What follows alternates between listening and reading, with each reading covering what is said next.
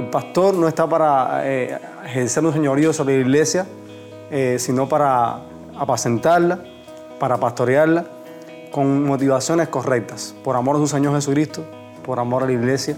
Y yo creo que eso debe estar siempre presente en nuestros corazones porque las Escrituras nos manda a pastorear el rebaño de Dios de una manera piadosa.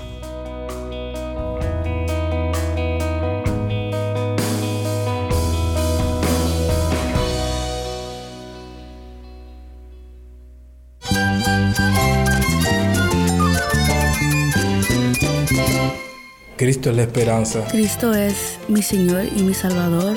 Cristo ha transformado mi vida. Cristo es la viña. Separado de Él, nada puedes hacer. Cristo es el camino, la verdad y la vida. Jesús es mi todo. El único descanso, la única paz verdadera es con Jesucristo. Estás escuchando a El Faro de Redención. Cristo desde toda la Biblia para toda Cuba y para todo el mundo.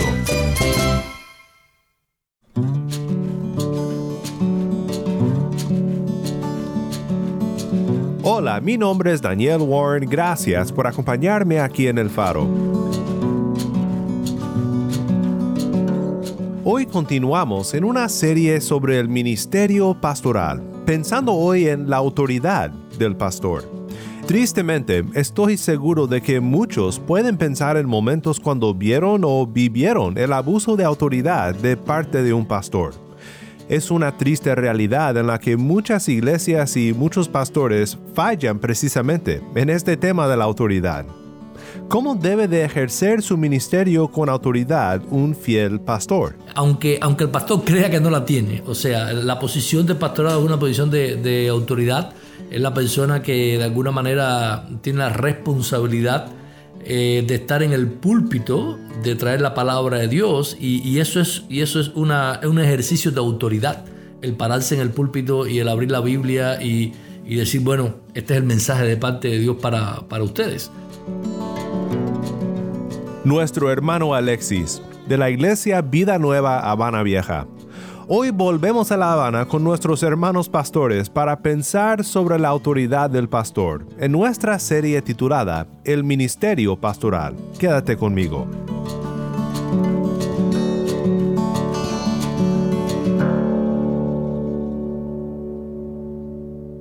El faro de redención comienza con nuestra amiga cubana Jackie Miranda. Esto es Tengo el amor que doy.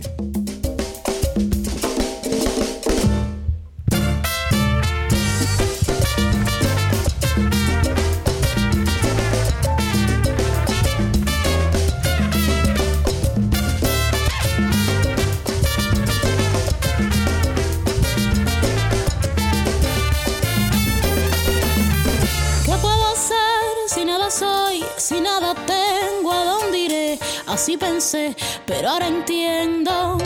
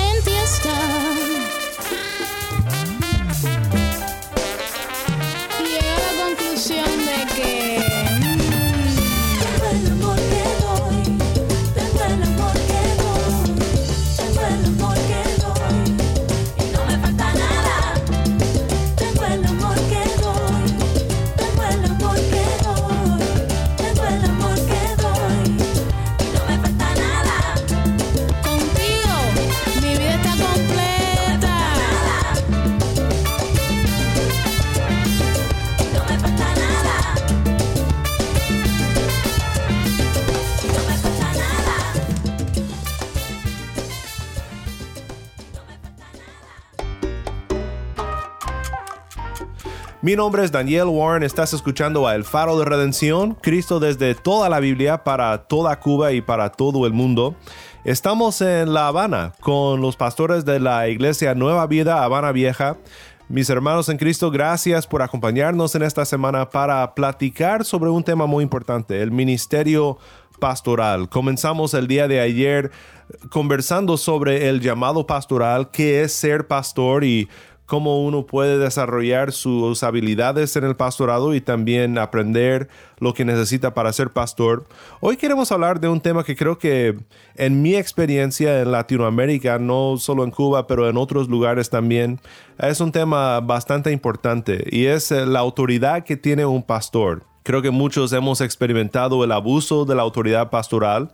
También algunos como ministros no necesariamente saben cómo ejercer su autoridad de una manera responsable y de una manera correcta. Sí hay cierta autoridad como pastor y también hay límites a nuestra autoridad. La primera pregunta que podemos hacernos creo que es esta. ¿Tengo autoridad como pastor? Y si tengo autoridad, ¿qué es la autoridad que tengo?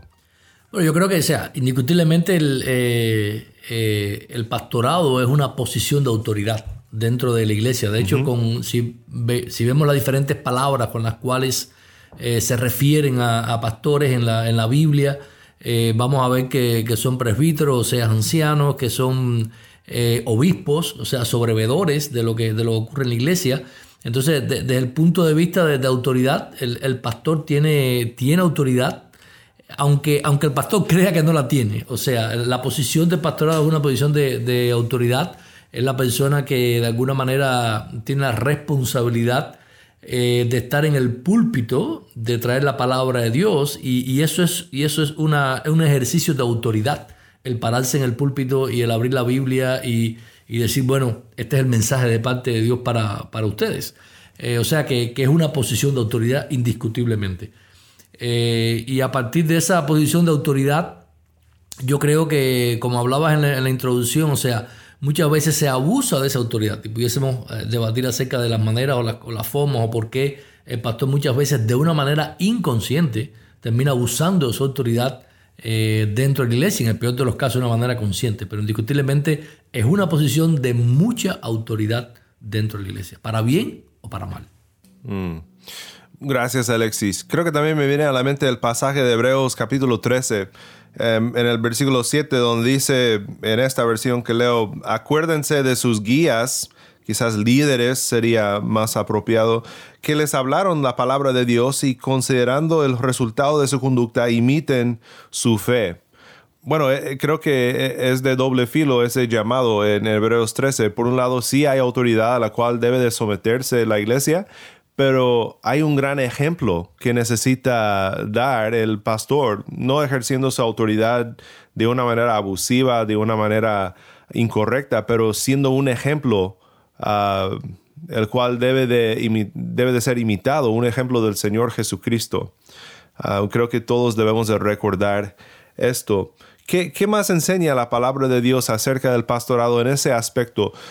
Rubén, hace poco nos mencionaste, bueno, ayer mencionaste el tema del llanero solitario en el ministerio, pero en la palabra de Dios vemos el ejemplo de ministerio en equipo, lo que llamaríamos en nuestro, creo que en nuestra manera de pensar, una pluralidad de ancianos.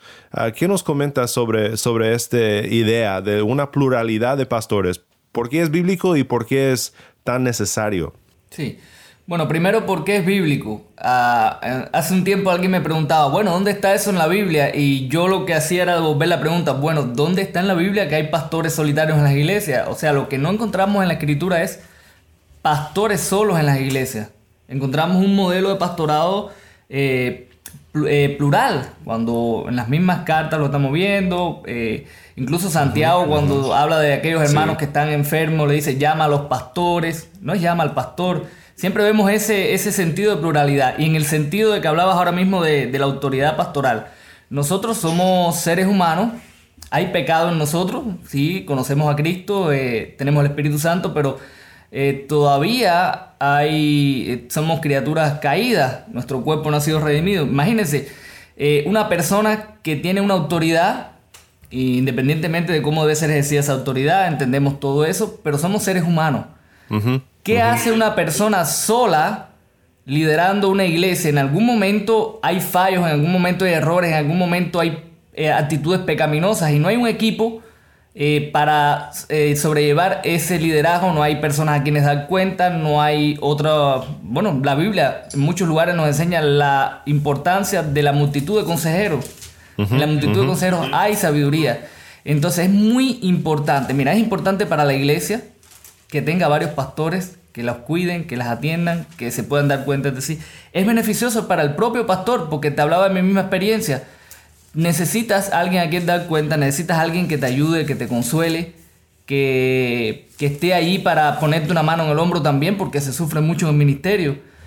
Y es muy importante, y es importante para la iglesia latinoamericana entender que necesitan una pluralidad de pastores, no Mm. un cacique. No sé si, la, si el cacique en otras culturas también es lo Sí, mismo sí, que sí. aquí, pero ese, ese líder supremo no, no funciona y no es, no es bíblico. Sí, de acuerdo. Recuerdo también lo que dice Pablo en Tito, capítulo 1, versículo 5. Dice, por esta causa te dejé en Creta para que pusieras en orden lo que queda y designaras ancianos, plural, en cada ciudad como te mandé. Y creo que vemos el ejemplo tanto como ah, en las iglesias locales como en las regiones de, de funcionar como equipo en el ministerio. No solo en las iglesias locales teniendo una pluralidad local, pero también no hay pastores llaneros solitarios y tampoco deben de haber iglesias aisladas los unos de los otros. Obviamente hay una bueno, hay una distinción entre la autoridad dentro de una iglesia local y las conexiones que quizás tengamos con otras iglesias, pero el punto aquí es que en el ministerio entre más es mejor ah, cuando se trata de, personas que con quien llevar a cabo este ministerio. Cuando nos aislamos, cuando estamos solos, este, cuando tratamos de ejercer autoridad a solas, como bien menciona, somos personas peca- pecaminosas y podemos caer en muchos errores. Bueno, en sus experiencias como pastores, ah, en su experiencia como pastor en la iglesia local, ¿cuáles son algunas de las cosas que debe de recordar el pastor al ejercer su autoridad pastoral? Creo que cuando pensamos autoridad pastoral, pensamos en algo muy grave, pero es algo muy beneficioso para el pueblo de Dios, que nos haya dado al pueblo de Dios pastores que tengan cuidado de nuestras almas. ¿Cómo debemos de concebir de esta autoridad? ¿Qué cosas debemos de recordar al ejercer esta autoridad como pastores para el, para el bien de la congregación? Yo creo que, que hay un texto en las Escrituras, en la primera carta del apóstol Pedro, en el capítulo 5. Es un texto bien especial que toca ese asunto. Me gustaría leer, dice, por tanto, a los ancianos entre ustedes exhorto yo, anciano, con ellos y testigo de los padecimientos de Cristo, y también participante de la gloria que ha de ser revelada. Y dice el versículo 2, pastoreen el rebaño de Dios entre ustedes, velando por él. Y dice, no por obligación, sino voluntariamente, como quiere Dios, no por la avaricia del dinero, sino con sincero deseo, tampoco como teniendo señorío sobre los que les han sido confiados, sino demostrando ser ejemplos de rebaño. O sea, el pastor no está para eh, ejercer un señorío sobre la iglesia, eh, sino para apacentarla, para pastorearla, con motivaciones correctas, por amor a su Señor Jesucristo, por amor a la iglesia. Y yo creo que eso debe estar siempre presente en nuestros corazones, porque, y, eso es importante, por eso es importante la pluralidad de pastores. Porque cuando esas cosas se nos olvidan, tenemos a un hermano a nuestro lado que nos puede poner la mano en el hombro y recordarnos esto, recordarnos que las Escrituras nos manda a pastorear el rebaño de Dios de una manera piadosa.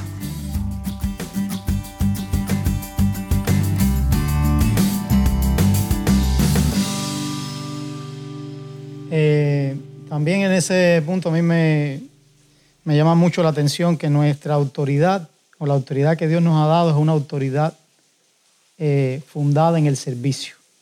Y teniendo en cuenta de que el rebaño no es nuestro, sino de Dios. Me gusta mucho cómo Hebreos, el autor de Hebreos, exhorta a esta comunidad de fe al final del capítulo 13, diciéndole en una frase que hablando del gran pastor de las ovejas, hablando de Cristo. O sea, creo que la autoridad que Dios le ha dado al pastor es sobre la realidad de, de lo que Él ha hecho por su pueblo. Y es allí donde esta autoridad pues es manifestada. Es una autoridad que podríamos decir que es sacrificial, es una autoridad que es servicial, es una autoridad que busca velar por el bienestar de, de la congregación. Como también el autor de Hebreos dice, obedecer a vuestros pastores porque ellos velan por vuestras almas. Mm, ujú. O sea, y yo creo que, que ahí es donde está realmente la puesta en práctica de esa autoridad, que, que es totalmente ajena a la autoridad que el mundo define. Ahí, Dan, yo, yo, yo diría tres puntos importantes a la hora de, de ejercer la autoridad. Uno, tenemos que ejercer la autoridad. Yo creo que esa es la responsabilidad del pastor. Yo pienso en, Timoteo, en Timoteo capítulo 4, versículo 1 y 2, lo leo. Te encarezco delante de Dios y Señor Jesucristo que juzgará a los vivos y a los muertos en su manifestación y en su reino. Prediques la palabra, intes a tiempo y fuera de tiempo, redarguye, reprende, exhorta con toda paciencia y doctrina. O sea, Mm. parte de la responsabilidad del pastor es usar la autoridad, que es la autoridad de la palabra, no la de nosotros, y usar esa autoridad para, para ayudar a la iglesia, para edificar a la iglesia. Tenemos que hacerlo, o sea, no, no podemos dejar de usar la autoridad que Dios nos ha dado en su palabra para hacerlo. Tengo que hacerlo entonces, lo que decía Iván, pensando en que no es mi rebaño, es el rebaño de Dios. Y yo le voy a dar cuentas a él un día de, de cómo yo ejercí esa autoridad. Y yo creo que tercero, y ahí donde entonces lo que hablamos ahorita eh, se hace importante también, es que tengo que hacerlo pensando también de que yo mismo estoy bajo la autoridad de otros pastores. Y que si yo hago algo inadecuado, pues ellos también eh, pueden pedirme cuenta de cómo yo ejerzo, ejerzo mi autoridad. Y es ahí donde también la autoridad de pastores te ayuda a que la ejer- ejerzas esa autoridad de una manera eh, adecuada y en los límites que la palabra te pone. Mm. Excelentes puntos. Para terminar con este tema, creo que quizás hayan pastores que nos acompañen en sintonía al programa que son pastores, ah, son el único pastor en su iglesia y quizás quieran ese- esa pluralidad de la que hablamos, pero no saben dónde empezar. ¿Cómo empezamos a desarrollar una pluralidad? Quizás un pastor esté solo y no quiere estar solo. Am, ¿Qué consejos daría a este pastor que quiere desarrollar una pluralidad de ancianos en su iglesia? Bueno, el primer consejo es que ore por eso, que comience orando Sí. y, y educando a la iglesia, porque muchos pastores están solos porque iglesias no han sido educadas y no han entendido que, que necesitan una pluralidad de pastores. Así que yo creo que es importante que comience a orar por eso y comience a instruir a la iglesia y a mostrarle lo, bíblico y bueno que es que la iglesia tenga varios pastores. Le aconsejaría comenzar a por ese punto. También sería bueno que mientras orara y instruyera a la iglesia, pudiera, eh, bajo la misma palabra, encontrar a un Timoteo, encontrar a alguien que realmente eh, pueda ver cualidades y pueda ver que, que esta persona está pues teniendo esa, vamos a decir, inclinación o, o- características de, para, para el pastorado. Está inquietando. Entonces, con toda intención poder empezar a, caminar con él también, a poder eh, transmitirle todo esto de, eh, de lo que es el pastor, lo que para la formación. Y así en el futuro pudiera también ser eh, un pastor más de la iglesia junto con él, porque eso es algo fundamental. Mm. A veces pensamos que yo no creo que sea malo traer pastores de otro lugar para que vengan a acompañarnos a, o a empezar una pluralidad en, un, eh, en una iglesia. Eso es bueno, primero porque creo que es bíblico la pluralidad de pastores, pero si miramos la escritura también, como Pablo le dice a Tito, establece ancianos. O sea, ¿de dónde están estos ancianos? Allí mismo. Esos ancianos están allí. Hay que, hay que buscarlo. Quizás en ese momento no, están, no son esos ancianos, pero la idea es que lo que no dice y al mismo tiempo deja ver es que hay un proceso en el cual Tito debía, con la ayuda de Dios, encontrar a estas personas para eh, ser los futuros pastores de estas ciudades, de estas iglesias en cada lugar. Y yo también te añadiría eso que el pastor también debería preparar su propio corazón para eso. O sea, no solamente preparar la iglesia, sino su corazón en el sentido de que eh, nuestro contexto latinoamericano estamos muy adaptados a la autoridad de uno solo. Y, y nos cuesta trabajo compartir la autoridad con otro más. Y yo creo que el pastor debe convencerse en las escrituras que eso es lo bueno, es lo bíblico, y, y estar dispuestos a, a cuando vengan otros a su alrededor a tener esa pluralidad, a compartir la autoridad, a ser el mismo pastoreado por otros, por otros que están a su lado, a ser eh, capaz de ser enseñado, de ser reprendido por otros que están a su lado. Y eso también de alguna manera lleva un proceso en el que el pastor lo, lo puede interiorizar, lo puede entender y que eh, su corazón esté preparado para compartir el pastorado con otros. Sin que, sin que él sea de alguna manera el, único pastor, entonces tiene otros que están a su lado, pero de, menos autoridad. Y, eso ha sido algo de mucha bendición entre nosotros, porque eh, no, no hay uno mayor que otro.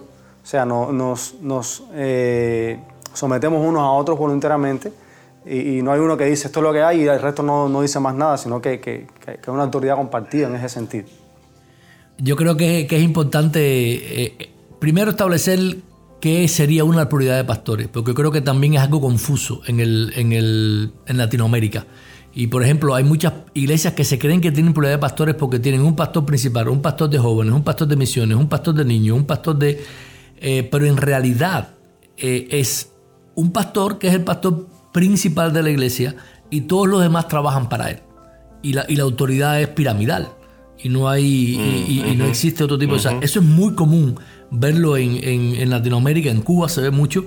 Eh, y piensa, bueno, yo tengo prioridad de pastores, pero en realidad cuando hablamos de prioridad de pastores, estamos hablando de pastores que, que cumplen los requisitos bíblicos, que han sido, eh, bueno, por supuesto, llamados por Dios, como hemos visto, que han sido confirmados o que han sido llamados por la iglesia a que sirvan en, ese, en, este, en este rol y que comparten una misma autoridad dentro de este, de este grupo de ancianos, aunque sus roles dentro de la iglesia puedan variar eh, debido a sus talentos a, su, a sus, eh, y a la manera en que Dios les ha capacitado para hacerlo. Pero o sea, pensar de que cuando estamos hablando de una pluralidad de pastores, estamos hablando de, de, un grupo de ancianos dentro de la iglesia que comparten la autoridad de la iglesia para ejercer mm. el ministerio de la iglesia. Y no simplemente que hayan diferentes personas con título de pastores, donde uno es el que más manda, eso en realidad no es el modelo bíblico mm. de, del grupo de ancianos en la iglesia. Gracias, Alexis. Uh, me gustaría terminar orando para todos los que nos acompañan que como pastores desean ejercer su autoridad de una manera fiel, ejerciendo la autoridad que deben de ejercer y también de una manera bíblica. Y me gustaría pedirle a Iván si puede cerrarnos en oración, orando por los pastores que nos acompañan y para nosotros mismos que seamos fieles a nuestro llamado en ese aspecto. Padre, te damos muchas gracias por la oportunidad que nos has dado de ser pastores de tu rebaño. Y mientras, oh Dios, entendemos la autoridad que tú nos has dado a través de las escrituras, que es sencillamente el poder predicar tu palabra fielmente, el vivir en humildad, el sencillamente mostrar a otros el carácter de Cristo. Te suplicamos que nos ayudes, oh Padre amado, y que ayudes a aquellos también que están en el ministerio pastoral, que puedan ejercer la autoridad y que no sean autoritaristas, sencillamente que puedan vivir en una pluralidad de ancianos donde la autoridad compartida pues se pone de manifiesto y donde entendemos claramente que tenemos que dar cuenta por la manera en que vivimos, la manera en que cuidamos a tu pueblo. Gracias, Padre, en el nombre de Jesús. Amén.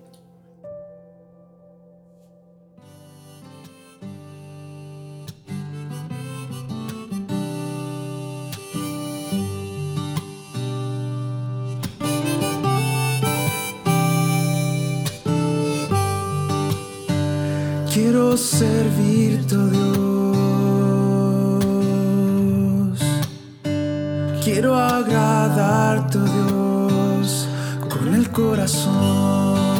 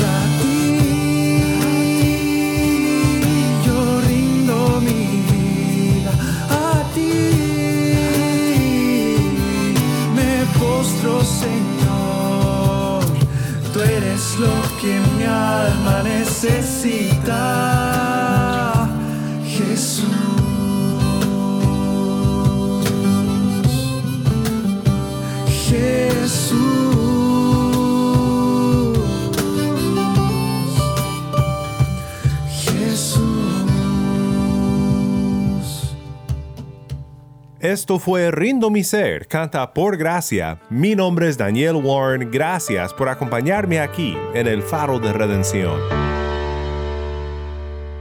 Muchísimas gracias a nuestros hermanos pastores en Vida Nueva, Habana Vieja. No lo olvides, si te perdiste del primer episodio de esta serie, puedes escuchar todos nuestros programas en la página web, elfaroderedencion.org elfaroderedencion.org o en donde sea que escuches tus podcasts favoritos. Oremos juntos para terminar. Padre, te doy gracias por estos hermanos que nos acompañarán en esta semana para platicar del gran llamado de ser pastor en la iglesia del Señor Jesucristo. Ayúdanos a nosotros que somos pastores a ejercer una autoridad amorosa basada solamente en tu palabra y protege a tu rebaño de pastores abusivos. Danos gracias, Padre, y protégenos en el nombre de Cristo Jesús.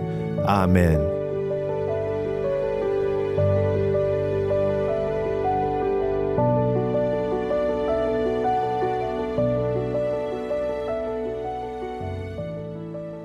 Si estás en sintonía desde fuera de Cuba, te invito a que consideres unirte con nosotros en nuestra misión de resplandecer la luz de Cristo desde toda la Biblia para toda Cuba y de compartir la voz de cubanos cristianos con oyentes como tú en todo el mundo. Para hacer tu donativo, visita nuestra página web elfaroderedencion.org diagonal donar. Nuevamente nuestra página web elfaroderedencion.org diagonal donar. ¿Tienes una historia que contarnos sobre cómo el faro de redención está impactando tu vida?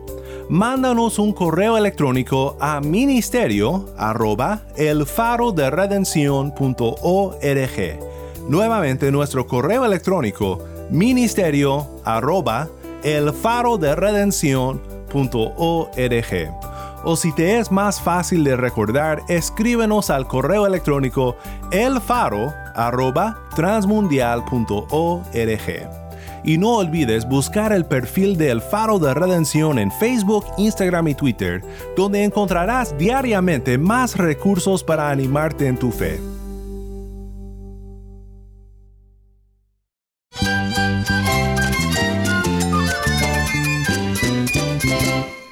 Mi nombre es Daniel Warren. Te invito a que me acompañes mañana en esta serie El Ministerio Pastoral.